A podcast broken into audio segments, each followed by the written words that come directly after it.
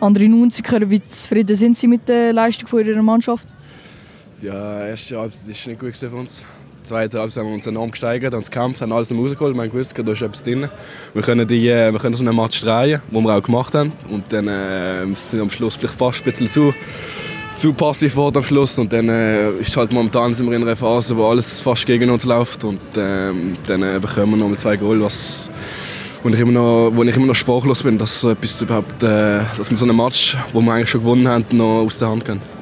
Und obwohl sie zwei Goals geschossen haben und trotzdem verloren haben, was ist so Ihr Gefühl dabei? Ja, es ist, äh, ist, ist ein komisches Gefühl momentan gerade. Ähm, nach so langer Zeit konnte ich wieder mal spielen und dann äh, habe ich gerade zwei Goals gemacht, aber trotzdem fühlt es sich nicht so an, als ob, äh, als ob ich weiß nicht, trotzdem kein gutes Gefühl von dem Spiel und ähm, ja, aber so ist es halt momentan und wir, wir weitermachen die Saison. Okay, danke vielmals für Ihre Zeit.